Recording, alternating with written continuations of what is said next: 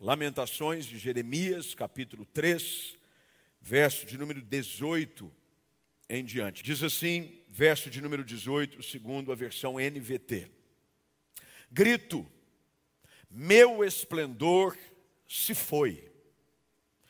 Tudo o que eu esperava do Senhor se perdeu. Como é amargo recordar meu sofrimento e meu desamparo. Lembro-me sempre destes dias terríveis, enquanto lamento minha perda. Ainda ouso, porém, ter esperança quando me recordo disto. O amor do Senhor não tem fim. Suas misericórdias são inesgotáveis. Grande é sua fidelidade. Suas misericórdias se renovam cada manhã. Digo a mim mesmo: o Senhor é a minha porção, por isso esperarei nele. O Senhor é bom para os que dependem dele, para os que o buscam. Portanto, é bom esperar em silêncio pela salvação do Senhor. Lemos até aqui o verso de número 26. Vamos orar mais uma vez. Pai eterno, graças te damos pelo amparo que encontramos na tua palavra pela direção que, como uma bússola, norteia a nossa jornada e buscamos nela mais uma vez nessa manhã aquilo que precisamos para continuar olhando para o amanhã, na expectativa de que o Senhor, como sempre, há de nos surpreender com a tua bondade. Pedimos agora que toda preocupação e distração com aquilo que está alheio a esse momento seja deixado de lado e possamos parar nos assentar diante do Senhor e ouvir da voz do teu Espírito aquilo que tu tens a falar à tua igreja. Assim oramos no nome precioso de Jesus Cristo. Amém. É, eu fui levado a esse texto, o qual eu já algumas vezes já estive nele, em momentos distintos da minha própria caminhada, mas forçado pelas notícias que ontem, inevitavelmente, tomaram espaço em todas as redes de televisão do mundo. O mundo ontem parou para ver qual seria ou qual será, não se sabe ainda, o desfecho das eleições americanas. E eu rodo sempre em um ou outro canal, ouvindo é, parecer de cientistas políticos sobre o que se esperar, sobre o que vai acontecer, não apenas dentro do cenário brasileiro, muita gente, cientista político no cenário brasileiro, mas eu também, volta e meia, vou num canal americano para ouvir diretamente da fonte qual é a conversa que tem tomado conta do ambiente nestes últimos dias, de terça-feira para cá, quando começaram as apurações. E uma das coisas que eu notei nessa conversa foi um certo ar de preocupação quanto a qualquer coisa na vida é, que gera mudança radical, que é o que vai ser do futuro, o que será do amanhã, qual é a preocupação quanto aos dias que virão. E essa é uma preocupação que não é, se limita apenas a um país se limita, aliás, ela não se limita a nenhum contexto específico. Todas as pessoas têm as suas preocupações e as suas frustrações. Todos nós, independente do tempo, da idade, do contexto social, do momento de vida que você está vivendo, do país em que você se encontra. Tem muita gente que nos acompanha aqui pela transmissão de outros países. A verdade é que preocupações de tempo em tempo tentam assumir as rédeas da nossa vida. Dilemas, questionamentos, frustrações e perdas fazem parte da nossa jornada. O próprio profeta faz questão de, no verso de número 18, deixar bem claro nesse seu grito. Ele diz: O meu esplendor se foi e tudo que eu esperava do Senhor se perdeu. As palavras do profeta traduzem literalmente uma desesperança que encontra abrigo no seu coração de uma maneira tão aconchegante, de que ele não consegue olhar para o amanhã com nenhuma expectativa de dias melhores. Isso acontece e pode estar acontecendo, talvez, na sua vida, você em casa ou você que nos acompanha presencialmente aqui. Algumas perdas, alguns fracassos, nos levam a realmente achar que Deus se esqueceu de nós. De que um dia aquelas promessas que nos nutriam a alma, que nos carregavam dia após dia, na expectativa de que elas é, se realizariam, de repente, não encontram mais espaço para serem abrigadas no nosso coração. E começamos então a fazer das palavras de Jeremias o nosso discurso diário. Pereceu a minha esperança.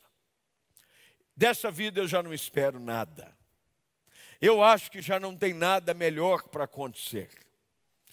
Isso tem cada vez mais encontrado espaço e eco em alguns lugares, também gerado por uma falsa expectativa de segurança por conta dessa pandemia que nós temos enfrentado. A Europa, mais uma vez, tem enfrentado uma segunda, aquilo que eles chamam de segunda onda, o qual países de primeiro mundo, de grande expressão mundial, como Reino Unido, Espanha, França, fecharam mais uma vez as portas para se esconderem e se abrigarem dentro de casa porque os índices de contágio aumentam e eles não sabem o que fazer. Espera-se uma vacina, espera-se uma saída para que o mais breve possível possamos voltar àquilo que nós antigamente chamávamos de nossa vida normal, o dia a dia, o cotidiano. Qual é a saída que Jeremias encontra e compartilha nesse texto? diante de cenários tão desoladores. O que fazer quando a perda se torna uma realidade dentro da nossa própria casa? Quando a dificuldade se torna uma situação a qual a gente convive com ela quase que cotidianamente. O que fazer?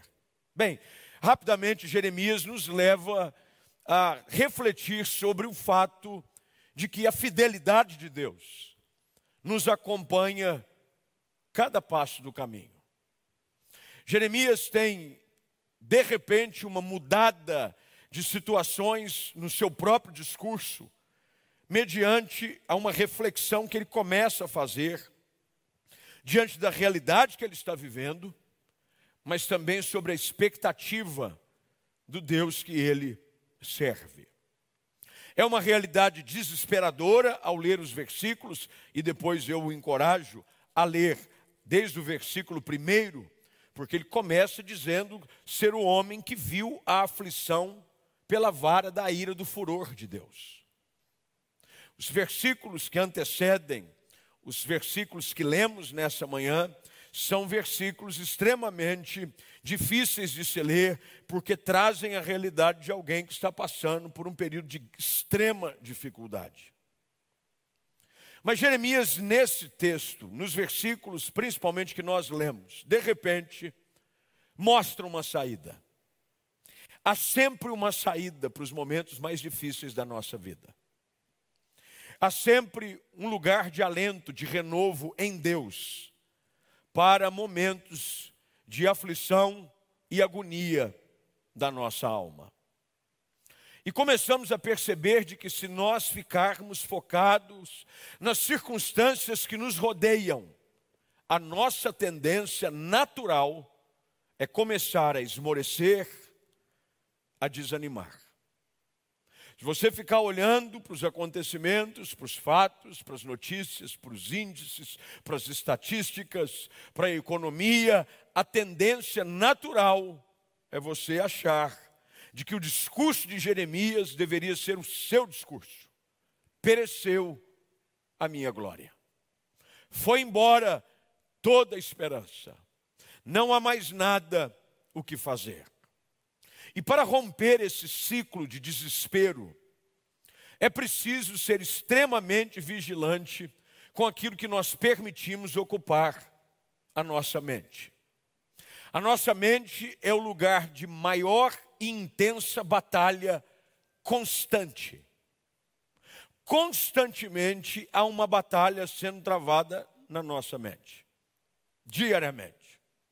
Mesmo quando você vai deitar, aqueles que têm um pouquinho mais de energia e são hiperativos, têm uma tendência de que quando vão para a cama e colocam a cabeça no travesseiro, entram numa batalha ainda mais intensa com as preocupações do dia que passaram e com as aflições e preocupações com o dia que virá.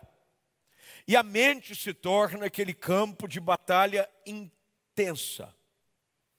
E o que o Jeremias faz é algo que eu e você também precisamos fazer.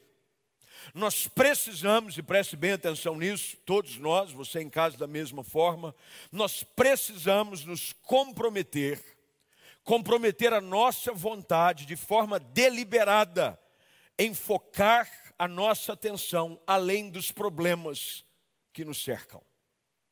Eu preciso fazer isso. Eu preciso intencionalmente buscar enxergar pelos olhos da fé qual é a realidade espiritual que me cerca, além daquela real que eu estou vivendo. E Jeremias obriga-se a lembrar de verdades que restauram a sua esperança. De vez em quando, quando um cenário adverso surge, é importante você se lembrar de um versículo. Sabia que às vezes isso acontece comigo? Eu me lembro de um versículo. Eu creio que nesse exercício de uma batalha constante entre a realidade daquilo que estamos vivendo e as promessas que nos foram feitas pelo próprio Deus, o Espírito Santo vem e sopra com misericórdia e bondade algumas lembranças de versículos que são fonte de inspiração e ânimo para a continuidade da jornada. Às vezes é um cântico, às vezes é um hino, mas eu preciso constantemente me lembrar de quem Deus é, do seu cuidado e da sua fidelidade para com a minha vida. Às vezes se lembrar de uma época em que Deus demonstrou da sua graça e da sua misericórdia para conosco. Às vezes nos momentos difíceis, uma das melhores coisas que nós podemos fazer é nos lembrar de como Deus nos ajudou no passado. Quantos aqui poderiam dizer: Deus tem me ajudado na minha história? Você em casa talvez possa fazer a mesma coisa. Ao lembrar-se, talvez não de um tempo tão remoto, mas quem sabe de alguns meses, semanas atrás, aonde você viu de uma forma tão evidente e clara o cuidado e a bondade do Senhor sobre a sua vida. E quando nós fazemos isso, é incrível notar como Deus começa a restaurar a esperança no nosso coração. E de repente a desesperança começa a naufragar dentro da nossa alma. Portanto, nos minutos que temos, eles nunca são muitos, principalmente dentro desse nosso formato de culto presencial, com a proposta de fazê-lo de uma forma um pouco mais curta. Eu quero ajudá-lo à luz desse texto e com a sua Bíblia aberta, por gentileza, o faça, a encontrar quais são as diretrizes compartilhadas pelo profeta, que o ajudaram e nos ajudam a olhar para o amanhã, na expectativa de que dias melhores nos alcançarão. Se há algo que nós precisamos encontrar nesses dias, é a promessa e a lembrança de que Deus jamais nos desampara, de que Deus é fiel e de que Ele nos ajuda em todo o tempo. De repente, o clima de desespero começa a ser substituído nas palavras de Jeremias pelas afirmações de esperança, que ele começa agora a permitir ocupar o seu pensamento. Mas o que é que foi que Jeremias trouxe à sua mente? no que ele escolhe se concentrar em meio ao seu sofrimento. Preste bem atenção. Não é que o cenário havia mudado. Você não pode esperar o cenário mudar para começar a pensar em dias melhores. No meio de um cenário adverso, Jeremias decide trazer à mente algo que podia lhe trazer esperança. E os versos de número 22 em diante, porque no verso de número 21 ele faz uma afirmação, e agora eu cito a versão da revista atualizada: Eu quero trazer à memória o que me pode dar esperança. Preste bem atenção, eu quero. Se você não decidir ocupar a sua mente com coisas melhores, ela se transformará num habitat frequente de pensamentos destruidores. Eu quero, é uma decisão. Paulo, ao escrever aos Filipenses, no capítulo de número 4, ele dá uma orientação muito clara. Ele diz: Finalmente, irmãos, nisto pensais.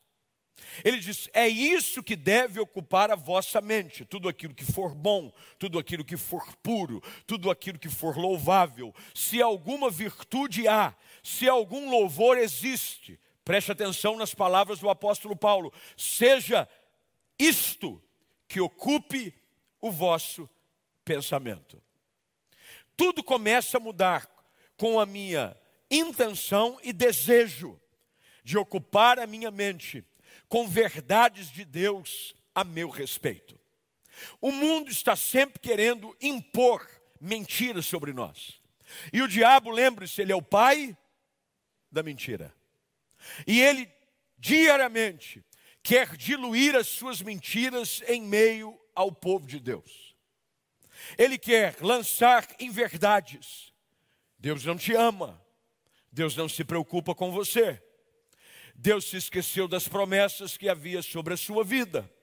Você não vale nada para Deus.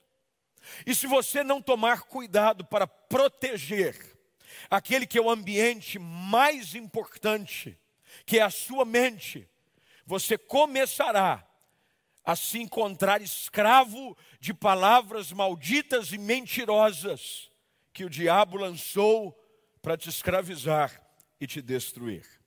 É por isso que Jeremias diz: Eu quero trazer a memória.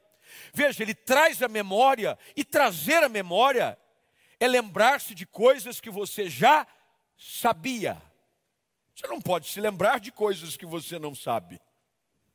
Concorda comigo ou não? Tem dias que pessoas às vezes me param e a gente se encontra às vezes num lugar aqui ou colar e alguns membros da igreja dizem: "Pastor, o senhor se lembra de mim?" Às vezes sim, mas muita gente nem sempre conseguimos guardar com aquela memória chamada memória fotográfica. Que você bate uma foto na, foto na mente do perfil, do rosto de uma pessoa diz muito bem. Mas muitos casos eu tenho boa memória. Eu disse, não, eu me lembro, sei quem você é, você é da igreja. Aí a pessoa diz assim, mas o senhor lembra meu nome? Mas aí não força. Porque às vezes a pessoa não, nunca me disse o seu nome. Eu disse: Olha, eu talvez não me lembre, porque eu não sei o seu nome. E as pessoas dizem: Olha, meu nome é Fulano de Tal. E, normalmente, uma das melhores coisas, um excelente exercício para a memória, é, para você guardar nome de pessoas, é fazer associação. Você pega o nome da pessoa e associa a algo com o qual você facilmente vai lembrar, ou com alguém que tem o mesmo nome dessa pessoa. Bem, quando se diz respeito às escrituras sagradas, eu só posso trazer à memória aquilo que eu já sei. Por isso que é importante você todos os dias gastar tempo de qualidade meditando nas escrituras sagradas. Porque haverá tempo em que o vento contrário vai tentar te convencer de que Deus se esqueceu de você. E você poderá exercitar a memória da sua alma sobre algo que você leu a respeito da palavra de Deus sobre a sua vida. E isso servirá de uma grata e poderosa lembrança de que o Senhor jamais se esquece do seu povo. Jeremias, o profeta, ele diz: Eu quero trazer a memória. E o que é que ele começa a se lembrar? Bem, os versos 22 e 23, é, eles contêm quatro expressões, e é sobre elas eu tenho 15, se muito 20 minutos, para falar sobre essas quatro expressões, que são usadas pelo profeta, que servem de ânimo e renovo para a alma de toda e qualquer pessoa. Portanto, você que me assiste em casa, você que está atento a essa palavra, por gentileza, faça como aqueles que aqui estão, Bíblia aberta, papel na mão, caneta. Eu quero compartilhar algo que está na palavra de Deus, que vai servir, eu tenho certeza, para ajudá-lo a levantar-se desse monturo que você se encontra, nessa realidade difícil que você está inserido quando você se lembra da promessa do Senhor. A primeira delas, verso de número 22, e, e quando eu disse que leria os textos a partir da versão, nova versão em transformadora, é que você há de notar comigo que na revista atualizada, se é a Bíblia que você tem, a expressão misericórdia é usada duas vezes. Mas no original, o versículo 22 começa não citando sobre misericórdia, porque misericórdia nada mais é do que um atributo do amor de Deus. Mas na versão, nova versão transformadora, que é aquela que tem na tela, para quem está em casa, eu não sei se aparece para quem está aqui, a expressão é: o amor do Senhor não tem fim. Deus nos ama o tempo todo. Diga amém para isso. Deus nos ama. O amor do Senhor não tem fim. Quando eu me lembro disso, que é um Deus que me ama, eu sou amado pelo Senhor. E qualquer pessoa, dentro da sua limitação humana, jamais permite com que coisas ruins aconteçam àqueles que são amados por Ele. Não é verdade? Você que tem filhos, você que é casado, você que ama alguém profundamente, seus pais ou algum amigo, você sabe muito bem de que uma das características mais marcantes do amor é de que ele é protetivo. Quem ama, cuida. Quem ama, protege. Quem ama, nutre. Quem ama, guarda. O amor de Deus não tem fim. Nos momentos difíceis que nós enfrentamos, a verdade que é trazida à memória do profeta precisa ser trazida à memória do povo de Deus hoje também. Um Deus cujo seu amor não tem fim. Paulo escreve a ponto de dizer de quem nos separará do amor de Deus? Quem?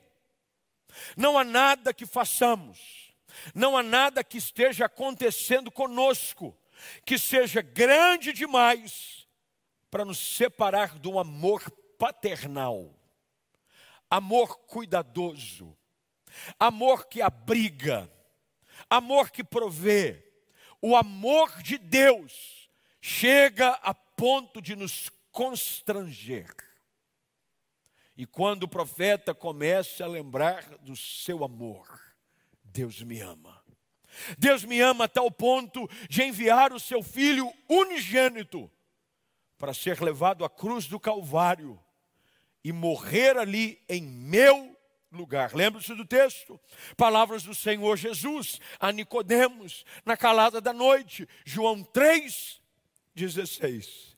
Porque Deus amou o mundo de tal maneira que enviou o seu filho unigênito para que todo aquele que nele crê não pereça, mas tenha a vida eterna.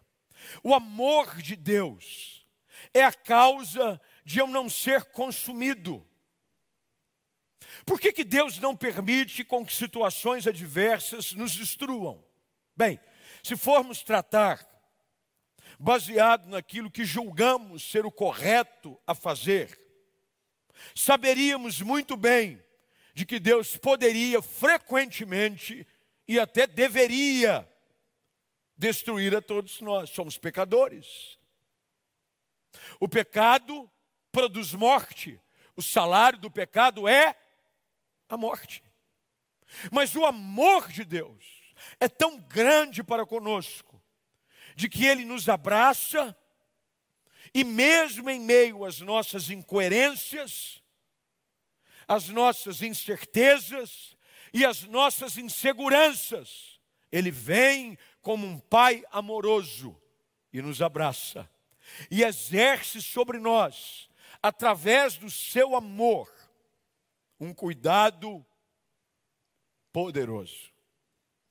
Há uma linha tênue, muito fina, entre o desastre e a prosperidade, entre a alegria e a tristeza, entre os risos e as lágrimas, entre a vida e a morte. E essa linha tênue, ela é sustentada pelo amor de Deus. A base para uma esperança renovada todos os dias é o fato de que eu e você precisamos nos lembrar de que Deus nos ama. Você é amado por Deus. Lembre-se disso todos os dias. Mesmo quando todos contra si se voltarem, mesmo se o mundo der as costas a você, lembre-se: o Deus amoroso te ama, Ele te ama e ele disse que jamais te abandonaria. Quando eu me lembro do amor de Deus para comigo, eu fico mais cheio de entusiasmo e de esperança. Por pior e por mais que pensemos muitas vezes, como as coisas estão, se não fosse o amor de Deus para conosco, elas poderiam estar ainda piores. Saiba disso por causa do amor de Deus, nós não perecemos todos os dias. E esse amor de Deus, então, é traduzido sobre uma das características, um dos seus atributos, que é a sua misericórdia. Ainda no verso de número 22, Jeremias diz: O amor de Deus, as misericórdias do Senhor, são a causa de não sermos consumidos. As suas misericórdias não têm fim. Que coisa boa. É saber de que por mais que a situação seja extrema e adversa, ela nunca tem o poder de superar o amor e a misericórdia de Deus para com a minha vida. Por mais que você julgue o período, a dificuldade grande demais, ela nunca será maior daquilo que Deus tem o poder de fazer.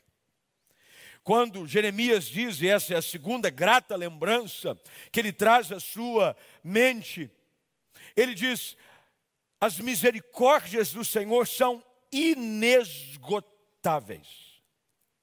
E eu queria que você parasse, se possível, grifasse na sua Bíblia, mesmo que você tenha a versão revista e atualizada, o final do verso de número 22. Na revista atualizada está escrito: Não tem Grife isso na sua Bíblia, não tem fim. Não tem fim. Grife, grife, deixa assim, bem destacado, não tem fim. E se você puder colocar entre parênteses, pode escrever na Bíblia, viu, gente? Não tem problema, não, a minha rabiscada. Escreva inesgotáveis. As misericórdias do Senhor são inesgotáveis. Perceba que a palavra usada aqui para inesgotável está no plural. As misericórdias de Deus estão no plural, porque a misericórdia de Deus ela é intensa e ilimitada. É constante. É como a onda do mar, uma após a outra, uma após a outra, uma após a outra. Mas Deus já usou de misericórdia para comigo hoje. Tem misericórdia nova e fresca toda manhã sobre a sua vida. Todos os dias, pastor, não está fácil, eu tenho vivido dias difíceis, dias de dificuldade, eu não sei se aguento mais. Fique tranquilo, as misericórdias do Senhor são inesgotáveis. Elas se renovam, verso de número 23, a cada manhã. Cada manhã. Os rios da misericórdia de Deus fluem constantemente e transbordantes sobre a minha vida e jamais secam. Que coisa maravilhosa! É saber de que a misericórdia de Deus vem transbordante, de forma ilimitada e renovada a cada dia sobre essa verdade, que é a terceira que Jeremias diz. Elas são novas todas as manhãs.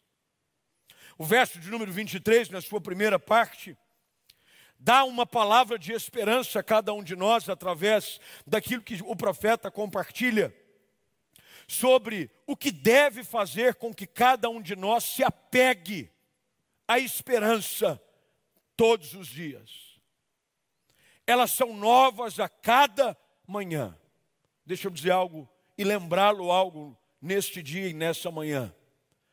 Hoje cedo, uma porção nova e fresca do favor, da bondade e da misericórdia de Deus foi renovado sobre a sua vida. Não importa qual seja a adversidade que você tenha que enfrentar hoje, Deus já veio com a quantidade certa, transbordante, para te ajudar a enfrentar toda e qualquer adversidade. É como se você acordasse todas as manhãs e encontrasse o seu bolso sempre cheio de dinheiro. Oh glória! É como se você fosse consultar a conta do banco, tirasse um extrato, e ao invés de ele vir com dígitos vermelhos, ele viesse sempre com incontáveis dígitos em azul. E aí você usa, usa, usa, e no outro dia, conta gorda de novo. É como se você abrisse a sua geladeira e encontrasse ela transbordando de tudo aquilo que você gosta. É como se você colocasse a concha numa panela para tirar a sua comida preferida, e quanto mais você usufruísse dela, mais comida tivesse na panela. Eu uso essas expressões, esse exemplo simples, porque é a mais fácil maneira de identificarmos como é a misericórdia de Deus se renovando cada manhã, todas as manhãs. Talvez você se lembre da história do povo de Deus atravessando o deserto em direção à terra prometida. Deus havia prometido que proveria para o povo maná todas as manhãs. Todos os dias, exceto no sábado, cairia maná fresco do céu. Mas as instruções foram que eles poderiam reunir tudo quanto eles quisessem e precisassem para aquele dia. Quanto você quisesse. Você precisaria muito bem. Hoje em casa eh, tem muita gente para comer, Deus. Muito bem. Pode recolher e guardar a maior quantidade de maná que você puder para o dia. Porque se você pegasse o maná e tentasse guardá-lo armazená-lo para mais de um dia, ele estragaria. O que Deus estava enfatizando ao povo era essa verdade. Deus queria que eles se lembrassem e entendessem de que eles podiam confiar diariamente na provisão e no cuidado dele sobre a vida do seu povo. O que você precisa entender todos os dias é que tudo aquilo que você precisa na porção exata, Deus prometeu suprir em Cristo Jesus sobre a sua casa. Na medida exata, você não tem que se preocupar quanto ao dia de amanhã. Essa ansiosa solicitude da vida, que é o texto sagrado, ainda no Sermão da Montanha, que Jesus busca dissipar toda nuvem de preocupação quanto ao futuro na vida daqueles que o ouviram. Ele diz: Não se preocupem com o dia de amanhã. Deus está cuidando de vocês hoje, Deus cuidará de vocês amanhã. Deus cuidará de vocês todos os dias. Deus oferece um novo suprimento fresco a cada manhã de misericórdia e de amor sobre a vida do seu povo. As bênçãos de Deus vêm sempre na medida exata. Mas o verso de número 24 diz, e essa é a lembrança que Jeremias também traz, é de que as bênçãos de Deus, elas nunca chegam cedo, mas também elas nunca chegam tarde. Elas chegam sempre na hora certa. Veja o que diz o verso 24. A minha porção é o Senhor, diz a minha alma, e eu leio da RA. Portanto, esperarei nele. NVT, digo a mim mesmo, digo a mim mesmo, o texto diz: a minha porção é o Senhor. E eu vou esperar, eu vou esperar nele.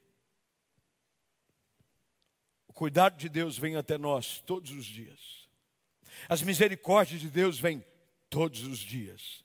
E se precisarmos de mais no dia de hoje, Senhor, hoje o dia está mais difícil, fica tranquilo. Tudo que você precisa, exatamente na proporção do dia que você está vivendo, Deus proverá. Senhor, essa semana que começa é uma semana difícil para mim. Deus já sabe e Deus já providenciou cada um dos recursos que você precisa. Agora, você vai ter que aprender a viver um dia de cada vez. Ninguém vive como jogo de basquete.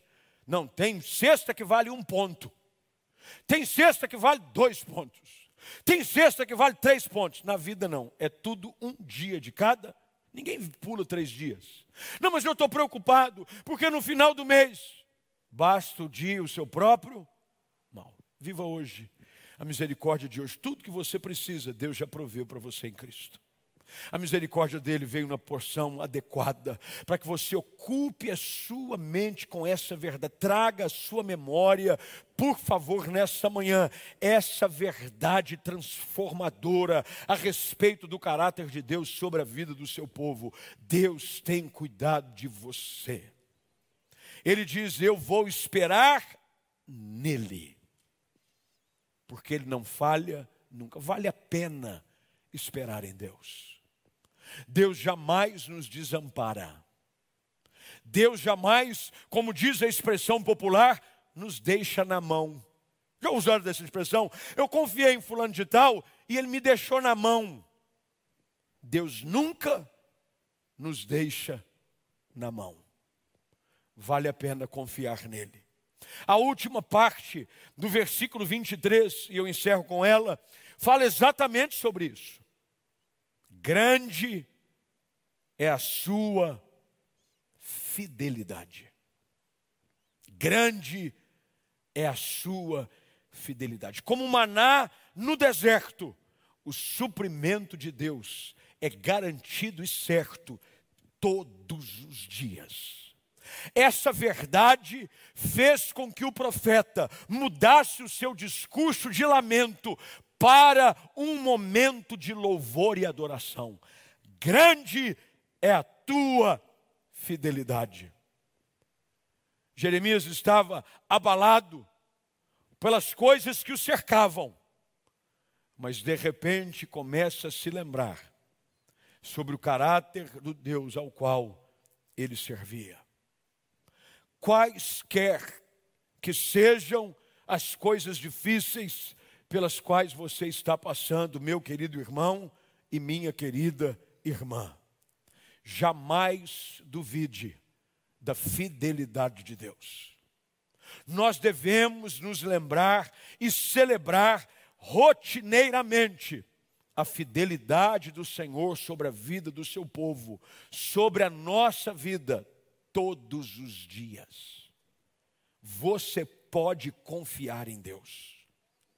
Exaltamos o amor de Deus, falamos do seu poder, celebramos a sua grandeza, mas falhamos inúmeras vezes em descansar na certeza da sua fidelidade. Independente das circunstâncias, nós podemos ter a certeza da fidelidade de Deus para com seu povo. Deus é fiel. Deus é fiel.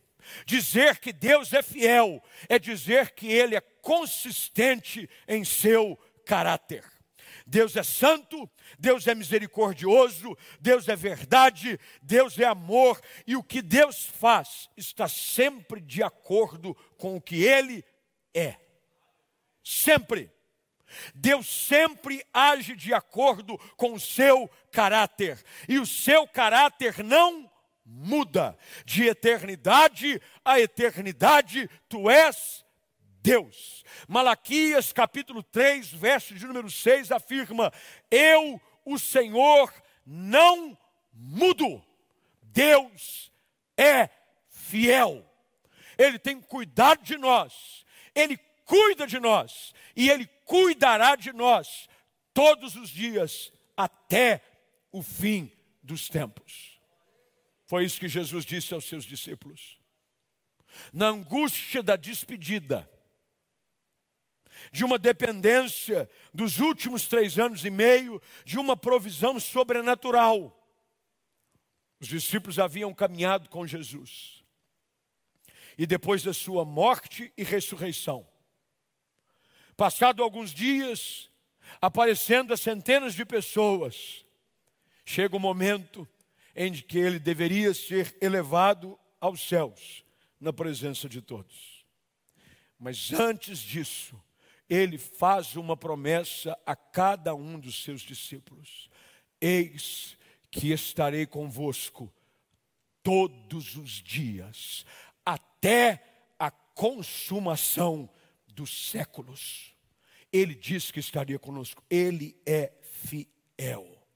Mesmo quando nós não podemos entender os eventos desagradáveis que acontecem na nossa vida, podemos confiar num Deus que nos ama, que é misericordioso, que é fiel e que, como ele termina dizendo, é bondoso. Deus é bom, queridos. Deus é bom. Não há ninguém que seja bom senão Deus. Jesus disse isso. Por que me chamas de bom mestre? Só existe um que é bom. Deus, porque a única definição precisa sobre o que é bondade só pode ser encontrada no caráter de Deus. Nós, às vezes, nos consideramos bonzinhos. Ele é bonzinho. Nossa, mas ele é tão bonzinho. Mas você sabe que por mais que cheio de bondade, você às vezes tem alguns tiques de maldade. Sim ou não, gente? Todo mundo. Por mais bonzinho que seja, de vez em quando dá uma escorregada. Ó, oh, escorreguei. Deus não. Deus é sempre bom. Ó, oh, provai e vede que o Senhor é bom. Bom é o Senhor, verso de número 25. Bom é o Senhor para os que esperam por Ele. Ele é bom, vale esperar. Nada se compara à expressão da bondade de Deus sobre a sua vida. Eu termino com o Salmo, o Salmo 33, verso de número 4, que diz o seguinte: A palavra do Senhor é verdadeira e podemos confiar em tudo que ele faz. A palavra do Senhor é verdadeira e podemos confiar em tudo que ele faz. O que é que aflige o seu coração nessa manhã? O que é que gera desconforto na sua alma? Traga a sua memória nessa manhã o que pode te dar esperança. O amor de Deus para contigo é inesgotável. As suas misericórdias se renovam sobre a sua vida cada manhã. Ele é fiel para com você. Mesmo quando nós não permanecemos fiéis, ele continua sendo fiel. E a sua bondade é extraordinária.